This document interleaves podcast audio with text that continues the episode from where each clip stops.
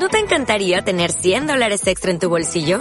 Haz que un experto bilingüe de TurboTax declare tus impuestos para el 31 de marzo y obtén 100 dólares de vuelta al instante. Porque no importa cuáles hayan sido tus logros del año pasado, TurboTax hace que cuenten. Obtén 100 dólares de vuelta y tus impuestos con 100% de precisión. Solo con Intuit TurboTax. Debes declarar para el 31 de marzo. Crédito solo aplicable al costo de la presentación federal con TurboTax Full Service. Oferta sujeta a cambios o cancelación en cualquier momento.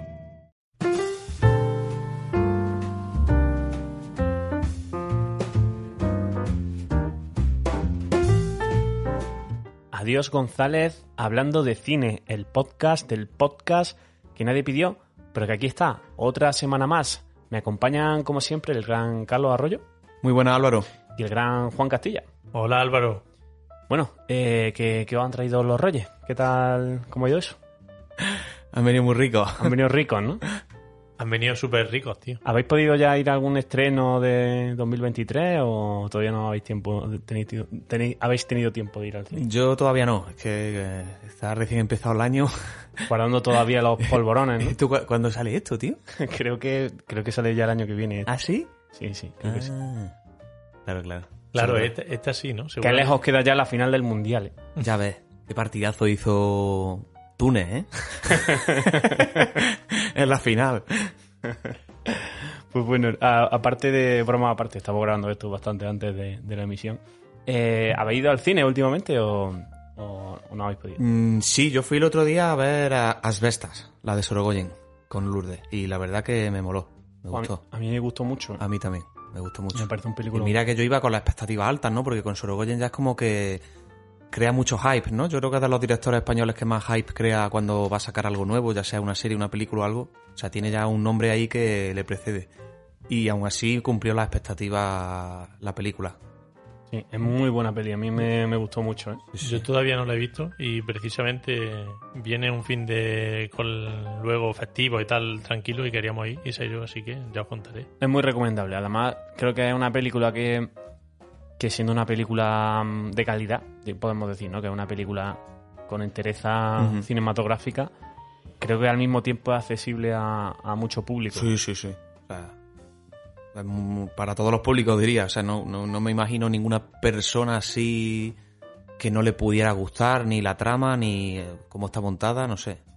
Una película que te mantiene en tensión toda la película, joder, está, está, está genial. Sí, te puede no gustar por, porque a todo el mundo puede no gustarle algo, pero de entrada no tiene muchas barreras Sí, sí. formales, digamos, para que para que el gran público se acerque a ella. Sí, sí, es un- es un- si a esta altura que estás escuchando esto todavía no la has visto, eh, recomendamos encarecidamente verla porque de luego es, es un poco lo que dices, ¿no? Que Sorogoyen ya está cosechando mucho éxito y aún así en esta última entrega, pues yo creo que está a la altura. Yo cuando la anunciaron mm, no pensaba que, que pudiera que pudiera mantener el nivel y no solo lo mantiene, sino que mm, hasta muy probablemente lo suba con respecto a sus películas anteriores.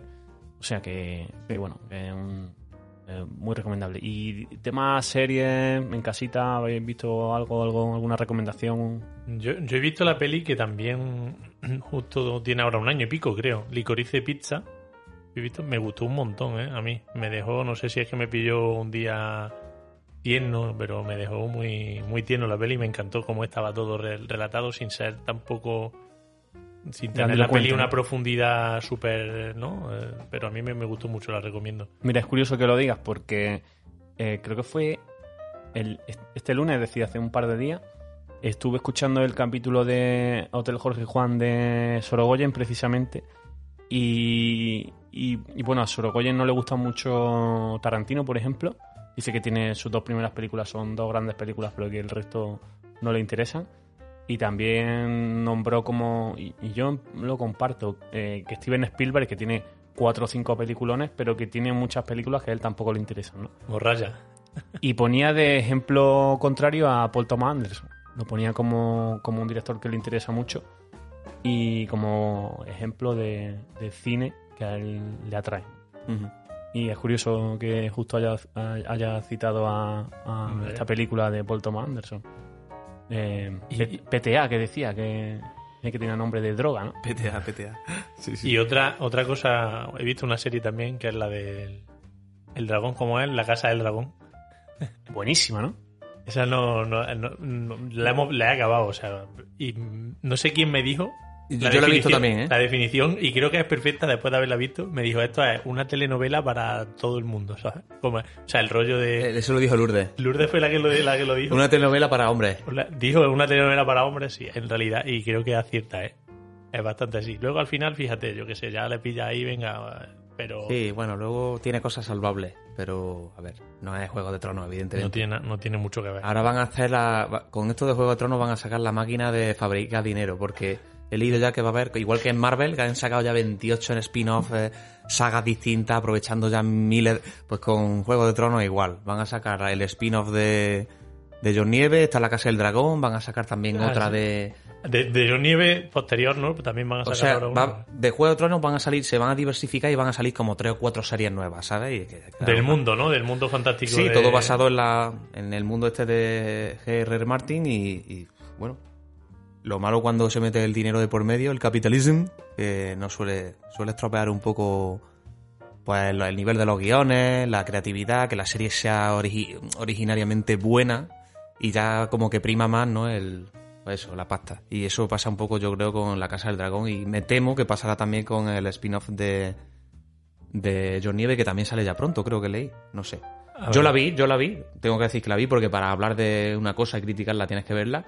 No la pongo tan mal como la pone mucha gente y de hecho, no sé si tú lo compartes, te- la serie te lo deja como muy preparado para que apetece ver la segunda temporada. Sí, es que creo que lo mejor. Está por llegar, eh, ¿no? Lo, mejor está por llegar y es el, el final, ¿sabes? Mm. Mm, Si aguanta hasta el final de la temporada, luego igual ver la segunda. Si no aguanta hasta el final de la temporada, no creo que ver la segunda, porque, no sé, muchos saltos, ¿no? No Sí, sé. sí. Es un poco. Creo que va muy atropellado, sobre todo al principio. Yo me vi, no sé si un par de capítulos me parece que fueron. Y. Y, aba- y abandoné. abandoné. Porque ya el, el- el- el enfoque ese de no, es que hay que esperar al final para. Ya. hay tantas series y tantas películas Sí, por sí, ver que dedicarle minutos a una serie que, que tampoco te va a cambiar la vida y que hay que esperar tanto para que te de- devuelva algo. mm, yo, yo me bajo de ese, de ese carro. Le di unos capítulos por deferencia a Juego de Tronos. Y supongo que a los, a los aficionados a, a las novelas, que George R.R. Martin esté gastando tanto tiempo en series de este tipo, no le harán mucha gracia. Ya, yo no sé, no sé cuánta es su participación realmente. Es que ahí ya hay un mundo un poco oscuro, ¿no? Le quedan dos libros por escribir todavía, supuestamente. No sé, supongo En fin. que el tipo puede dedicar un poco de tiempo también a, escribir de vez en cuando, ¿no? En fin, pues... ¿a- ¿Algo, al- algo recomendable de serie? Eh, no, bueno, yo re- recomendé creo que la última vez que hablamos de Bear, que en ese momento había visto dos capítulos y, y ya la acabé y me reafirmo en la, o sea, me reafirmo en la recomendación. Eh, tiene una banda sonora muy buena que ya lo comenté en el capítulo anterior, que fue el tema que traje. No sé si lo recordáis. Sí, sí. No, no creo que lo recuerdes. Me acuerdo, me acuerdo, no, hombre. claro que no. Así que luego, bueno, pero ya lo escuchen, así le decimos a los, a los que nos estén escuchando, que estén escuchando el de cine, no ya han escuchado el de hace dos semanas de, de, de los tres Puedo técnicas que hacer un ejercicio para ponerme la piel de esa gente. Exactamente. Entonces mi tema, mi tema de, si lo recordáis, tenía mucho que ver con esa serie, que ahí la comenté, y sí, vuelvo, en este capítulo vuelvo a aprovechar para recomendarla. Genial. Pues ahí queda por segunda vez recomendada esta serie. Y, y nada, pasamos al capítulo que nos ocupa. Esta semana hablaremos de El duelo y lo que surja con 21 gramos de Alejandro González Iñárritu, película del año 2003, que en este caso la propuso Carlos Arroyo. Así que, bueno, cuéntanos un poco, introdúcenos esta película y cuéntanos un poquito sobre ella. Pues bueno, mm, es una de las grandes películas que tiene en su filmografía Iñárritu, sin duda. Eh, una historia de vidas cruzadas, que si os dais cuenta y habéis visto algo de la filmografía de Iñárritu, es un tema que le gusta bastante. Tiene varias películas este director en el que, digamos que el formato o el patrón de la película es lo mismo. Es como eh, estas películas las que siempre hay un factor común, sucede como una tragedia o, hay, o, un accidente, algo un poco casual, Y a raíz de eso se desencadenan una serie de acontecimientos que se van entrelazando entre sí, que afectan a diferentes personas, ¿no? O sea que este tema de, la, de las historias cruzadas, las vidas cruzadas, a Iñárritu le gusta mucho, lo hizo, si no me acuerdo mal, en Babel, creo que también va, va un poco en esa línea, y también tiene otra, además de 21 gramos, que también es de vidas cruzadas. Amores que, perros. Que ¿no? Amores perros, justo. Amores perros, que fue la primera. Eh, y bueno, 21 gramos, en verdad, vosotros que ahora la tendréis reciente, trata de muchas cosas. Es decir, una película que trata desde la enfermedad, eh, el sentimiento de culpa, la venganza, aferrarse a una religión como mecanismo de salvación, eh, el duelo. Me acuerdo que cuando la propuse os dije, vamos a hablar de ella y si queréis la enlazamos con el duelo. Y puse el duelo, pero como digo, es una película que trata muchísimos temas diversos y, y bueno, que se puede, se puede comentar eh, sobre, sobre muchas cosas, ¿no? Pero bueno, lo, lo, quise enlazar con el duelo porque. Porque sí me gusta un poco las películas que tratan el tema de la muerte o todo lo que circunda la muerte, porque es un tema un poco a veces incómodo. Yo lo entiendo que para el ser humano es incómodo hablar de eso. Es un poco un tema tabú, porque nos incomoda. Es una cosa que sabemos que nos va a pasar a todos. Y entonces las películas que te lo retratan con tanta crudeza, como lo hace 21 gramos, por ejemplo, es la típica película que te, que te deja un poco con el culo torcido en el asiento, ¿sabes? Como que estás incómodo toda la película viendo, pero porque estás viendo algo muy real y, que es muy crudo y que no te lo pintan de color de rosa, precisamente, ¿no? Y en 21 gramos pasa esto, ¿no? Eh, ahora vosotros si queréis comentáis lo que más ha gustado, pero una de las cosas que más me gusta es eh, cómo tratan con la crudeza y con la naturalidad que tratan todo, todo el tema de la muerte y, que cuando además llega la muerte de un familiar cercano, lo que se queda después, las personas que se quedan eh, cómo se quedan de, eh, se produce como un bloqueo vital, es decir, sale, sale ahí la protagonista que no sabe, no sabe muy bien cómo afrontar lo que pasa, se queda totalmente bloqueada. Y, y, y, me gusta porque lo, presentan de esa manera, ¿no? Que en otras películas es como, venga, no pasa nada, o la persona se recupera súper pronto, y en esta, en esta película se ve de verdad el destrozo y, el caos que puede suponer la muerte de, de, un ser querido, ¿no? Y luego los otros personajes que, como digo, tratan desde el sentimiento de culpa, eh, la venganza, es decir, es que la película es muy interesante en muchos terrenos. Pero toca muchísimos palos, ¿eh? Toca sí, muchísimos yo palos. Yo eso justo también lo había pensado. Y sin duda, creo que lo que más me gusta, y ya si queréis vosotros continuáis, es que la película no funcionaría tan bien si los tres actores principales que son Benicio del Toro, Senpen y Naomi Watts, no funcionarán tan bien. Es que la película, para a mi gusto, está soportada sobre todo en ellos. Lo hacen, me parecen tres actuaciones sublimes las que hacen estos tres, estos dos actores y ella, y eh, Naomi Watts. Mira, yo un comentario que cuando decíamos lo de hablar del duelo creo que, es manifiesto, ¿no? El duelo en torno a la muerte, que es el que vive principalmente una, en este caso Naomi Watts, la protagonista, y luego, a, su vez, el duelo es una fase de superación, yo creo, de, de, una etapa, ¿no? Que muchas veces es la muerte. Creo que lo más extendido y lo más famoso, reconocido, la muerte de familiares cercanos o, gente que está muy alrededor. Pero otras veces es, yo creo que, que, en este caso, en el caso de Benicio del Toro, es, la, es, el duelo con su pasado. Él está intentando superar un poco lo que era el pasado. Como cuando te deja a alguien también y tiene esa etapa de duelo y superar. En este caso eh, me, me, parece curioso porque está totalmente atormentado por, por lo que ha sido él, ¿no? Y hace ese escape ahí de forma totalmente casi loca con la religión. Y el, el, propio Son, Son Pen es el duelo de, tiene también el duelo de haber superado la enfermedad que tiene. Es que le cuesta, ¿no? No sabe, no, yo a mí me da la sensación como que no es capaz de, no sé, de, de reaccionar bien y que le, le, ha costado en su relación también con la chica con la que está y tal. No sé, me parece muy interesante y todo unido en torno además con esa historia totalmente entrelazada, ¿no? Eh, me gusta mucho cómo tratan el tema del duelo, pero no solo en, en, torno a la muerte, sino en torno a más cosas, ¿sabes? Eso me, me llamó mucho la atención. Sí, eh, totalmente. El Benicio del Toro, su personaje, es lo que dice. Eh, tiene un pasado que, que le va lastrando y encima justo cuando, cuando parece que el tipo va a salir, pues es como que te persiguen ese pasado sí. y, y, el, y, bueno, quiere ser un kinky redimido y, y, le, y, le, cuesta mucho trabajo en esta historia. Que eso mm, eh, Iñárritu lo hace mucho, ¿no? En, en, en, Beautiful también pasa ese ambiente eh, asfixiante que tiene la película. Es desoladora. Es desoladora. Sí, totalmente. Y cuando hay pocos momentos felices en la película, aunque me parece que, que 21 gramos un poco más redunda en ese sentido en comparación con Beautiful. Beautiful me parece agobiante mal en el sentido de que le sentaría bien algún resquicio. Y esta película sí que tiene algún momento de, pues bueno, de, de más pausado, incluso algún momento feliz, que claro, que contrasta mucho con, con la visión tan pesimista y tan dura que tiene Iñárritu en esta, en, en esta película, ¿no? Y, y bueno, pues luego también yo pensé en torno a esta a, a esta forma de contar historias de, forma desordenada, que es una de las grandes características que tiene también esta película, el- la narración episódica y de forma desordenada, que la verdad es que quería haber buscado el dato y al final se me ha pasado de cuándo sería la primera película que utilizó este tipo de, de montaje, ¿no? Tan Sí. estilo Pulp Fiction, etcétera, ¿no? No sé.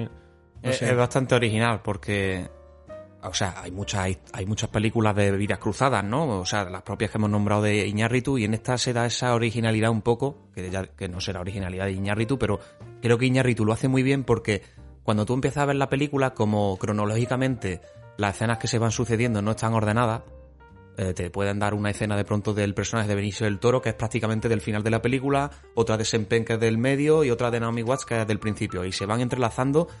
Y al principio está un poco. A mí me pasó ahora cuando la volví a ver. Estaba un poco desconcertado, pero luego todo va encajando bien.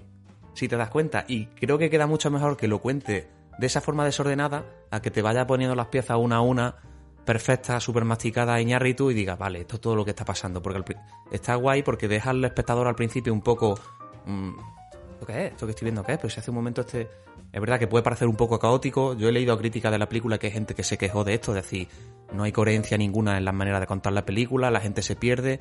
Yo creo que si tú estás atento y vas viendo esos retazos, al final tu cabeza lo une bien y a mitad de la película ya sabes perfectamente que si te están poniendo algo del final, tú ya sabes más o menos que es del final, o del inicio, o más del medio, no sé, a mí me pasó eso, empecé desconcertado y, al- y conforme avanzaba la película, empecé a encajar las piezas bastante bien. A mí, a mí me pasó igual, ¿eh? Yo te- otro apunte que tengo que cuando los pillas, a mí me gusta mucho esta forma de contar, en la que porque te exige, te exige esa atención extra y, y creo que acabas enterándote mejor de muchas cosas, ¿sabes? Aunque es verdad que el primer tercio de peli yo creo que está todavía un poco que sabes que no va todo seguido, pero no sabes cuándo es cuándo y luego ya sin perfectamente sabes en qué momento es cada escena y lo vas ordenando todo, ¿no? A mí a mí me gusta mucho. Sí, pero está bien hecho porque en el primer, la primera parte de la película el director no pretende que sepa exactamente Claro, el claro, orden de lo claro, que va claro, ocurriendo, sino lo- que lo que el objetivo del director es un acercamiento a los personajes. Totalmente. Vas cogiendo las características de cada personaje en Mm. diferentes momentos y, y te empieza a generar eh, interés, Mm. misterio, hay misterio a lo largo de la Mm. historia. ¿Cómo ha llegado este personaje aquí? ¿Por qué ahora estos dos personajes están juntos? Si, si este tipo está casado con esta otra persona, eh, ¿cómo, ¿esto está antes, pasa antes, pasa después? Todas esas preguntas que te vas haciendo y que te van generando interés en, en la historia, en la narración, al final se resuelven todas sin ningún tipo de problema. Entiendo que, que pueda haber gente que por algún motivo, ya sea porque no esté tan habituada a esta forma de narrar historia o por lo que sea, le pueda costar un poco, pero tampoco me parece una película especialmente exigente en cuanto, No, a, no, no, no. En cuanto a seguirla. No hay película, está bien construida dentro de que tiene una, una construcción desordenada, no tiene una linealidad temporal, eh, pues eso, valga la redundancia, lineal, ¿no? Que, que empieza en el principio y acaba en el final, sino que se va construyendo a- con retazos, ¿no? Como casi una pintura im- impresionista en el que hay mm, muchos brochazos y al final se forma la historia. Pero Sí. la, historia Sí, yo creo que está a- bien. Aquí hablamos bien de. Mulholland Drive, por ejemplo, hace tiempo. Esa sí que es más difícil y está contada un poco también de esa forma desordenada, pero es más, Claro, pero más abstracta. Pero esta- por ejemplo, Mulholland Drive pretende eso otro. sí, sí, Esta sí. película pretende Claro. que se entienda bien y lo consigue. Y Mulholland Sí. Drive pretende ese, ese surrealismo y lo consigue también. O sea que, por supuesto, Mulholland Drive es una película muchísimo más exigente a nivel narrativo que, Sí, sí. que, que- que esta, ¿no? Eh, pues, eh, pues eso. eh, Sobre el tema de, de la linealidad, ¿se ocurre alguna película anterior a Pulp Fiction, que es del 94, que utilice este tipo de narración desordenada de Las tiene que haber, no creo que... seguro que la hay pero no, no creo que haya muchas películas anteriores a, a los 70 que puedan utilizar esta narración ¿eh? que, que En- sean en el- que sean en películas el de, un propio de Padrino, que Hace mucho que la vi, pero en el propio Padrino no había saltos a veces en el tiempo, pero bueno, estaban muy claros, ¿no? No es así tan desordenado y tan perdido. Es que una cosa es una película que de pronto te cuente algún flashback Ya, o un, era más un eso. flash forward de esto, más que todo el rato contándote capítulos desordenados como hace esta, que es constante durante toda la película. Lo que dice Álvaro, no recuerdo. Yo tampoco soy un súper conocedor de. No, o sea, soy cinéfilo, pero a mi nivel, ¿sabes? Entonces no puedo decirte sí. En el 74 ya hubo un director que hizo una película, así las que hemos nombrado un poco, que recuerde, Mulholland Drive, que también estaba, creo, todo desordenado, ¿no? O Sí, mucho. to- totalmente. Y. Y no sé. A mí, a mí esta peli, yo la vi, recuerdo cuando la vi, la vi en el colegio mayor, pues año 2006 o 2007 sería, el primer año, y me petó un montón la cabeza. Y yo creo que era precisamente por, por eso, porque era una quizá de las primeras pelis, pues con 18, 19 años, eh, que veía así desor- desordenada y tal. Y, y ahora en la, revisión no la había visto entonces, recuerdo que cuando lo nombraste, Carlos, dije, a mí esa peli me marcó un montón, no sé qué. Y ahora me ha gustado mucho, pero es verdad que o porque ya he visto más cosas o porque la conocí al final un poco, ¿no? El desenlace. eh, no sé, soy más, más difícilmente impresionable. Ahora me ha gustado mucho, pero no me ha, me ha llegado al, al nivel mental de que me llegó entonces, ¿sabes? Es que... que- me quedó. Se me quedaron los ojos así. es típica película de esa época Sí. de, de nuestra generación ¿eh? de haberla visto en, en la universidad ¿eh? De hecho, yo tengo una broma con Josemi, que no sé si vosotros lo habéis escuchado a veces, que yo a veces le digo papelazo de Sempen. Cuando decimos, Buah, es un película, un papelazo de Sempen. Decimos papelazo de Sempen. Y ese, lo del papelazo de Sempen viene de esta película de peli. 21 gramos, que creo que se la recomendé en su día, también en la época de la universidad. Digo, yo, tienes que ver esta película, papelazo de Sempen. Y ya él se quedó que- con la bromita del papelazo de Sempen y, y todavía me lo dice de vez en cuando de broma, ¿sabes? Cuando hemos visto así alguna película buena, decimos esa tontería. Un saludo Y- al y negro. ha- Has nombrado antes a. Bueno, los tres actores, tío. A mí, Benicio, creo que es de mis actores favoritos, top 3, ¿eh? Me encanta. y en esta película está En especialmente esta bien peli, en- pero en todo La lo que lo he visto, en todo lo que lo he visto. La, la, la serie que vimos juntos, ¿cómo se llama? Escape from Danemora. algo así. Danemora, Dan- Danemora, Ahí sí. el, todos, tío, no sé, todas Eh, las veces, es- todas, es- a mí me son encanta tres ese tío. actorazos, ¿eh? Es Los que- tres, los tres. A mí- Naomi también me gusta mucho, Naomi Watts. Naomi Watts hace un que por cierto es también la prota de Mulholland De Drive. Mulholland Drive, sí. también otra coincidencia. Correcto, sí, sí. Sí, bueno, pues, pues 21 gramos, Iñárritu, eh, peliculón, ¿no?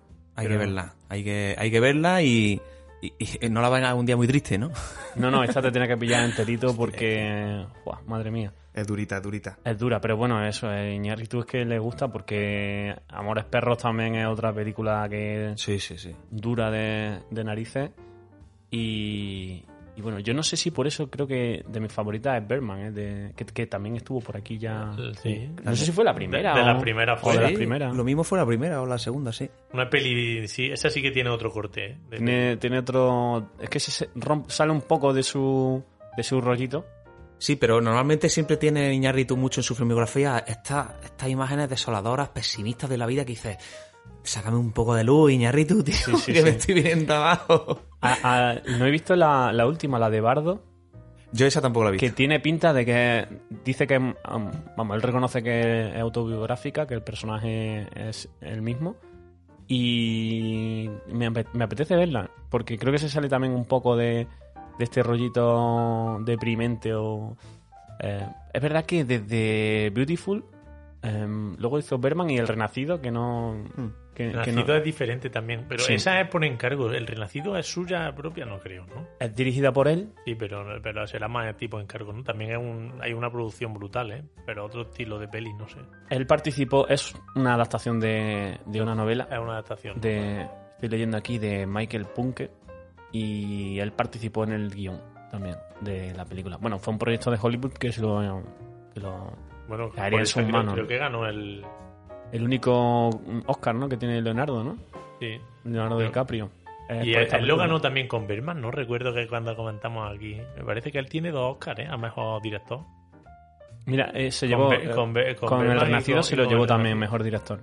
No sé. Y, y se llevó también eso, el mejor actor Leonardo DiCaprio.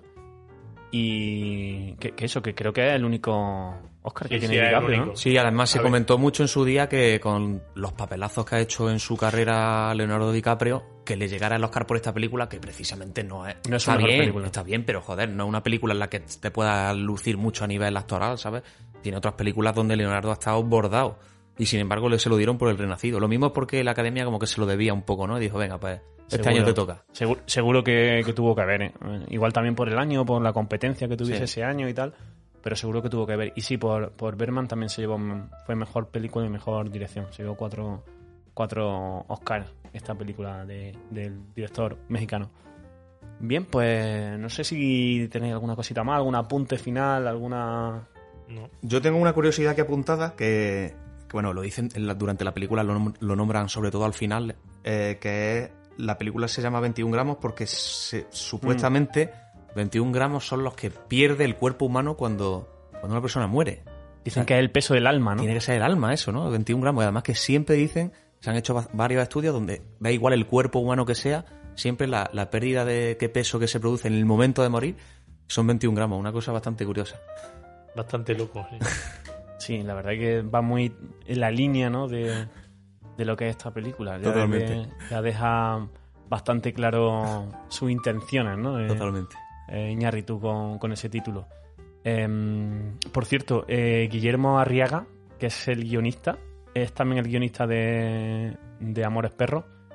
Y es un tipo muy curioso también. Segunda vez que voy a nombrar a Hotel Jorge Juan. Tiene, eh, el episodio suyo, el de Guillermo Arriaga, habla de, de ese primer guion con, de Amores Perros, eh, que él no confiaba nada, le parecía muy malo y fíjate, ¿no? Fíjate de dónde ha llegado. Eh, al final lo cogió Iñárritu y dijo, no, esto, esto es un peliculón. Y efectivamente así fue. Pues es un tipo curioso, un tipo que mm, caza con arco. Sí, sí, dice, hablaba de cazar con arco. Hostia, eh, eso es muy. No sé ya cómo ya catalogarlo. Hipster, indie. Seguramente tendrá un banjo también en su casa. Sí, sí. El caso que el tipo, hablando de cazar con, ar- con arco, digo, yo quiero también. ¿sabes? Como que tenía algo místico, algo, alguna conexión con la naturaleza así como muy, muy especial. Tiene que ser chungo cazas con arco, ¿eh? Sí, sí, sí. ¿Qué, qué es Bueno, lo que caza? ¿Caza, caza mayor? ¿Caza menor? Supongo que bichos grandes. Sí, supongo. sí. Tiene que ser un buen arco. Sí, pues bueno, Guillermo Arriaga, que mucho mérito también de, esta- de estas películas. eh, Totalmente. guionista también mexicano. Pues nada, esta ha sido la película que traemos en este capítulo. Esperemos que hayáis disfrutado mucho de- del episodio y nos vemos en el siguiente. Como nuevo cliente de Western Union, puedes disfrutar de una tarifa de envío de 0 dólares en tu primera transferencia internacional de dinero en línea. Envía dinero a los tuyos en casa de manera rápida, fácil y conveniente. Visita westernunion.com o descarga nuestra app hoy mismo y tu primera tarifa de envío corre por nuestra cuenta. Aplican ganancias por cambio de moneda. No disponible para tarjetas de crédito y envíos a Cuba. Servicios proporcionados por Western Union Financial Services Inc. NMLS 906983 o Western Union International Services LLS NMLS 906985.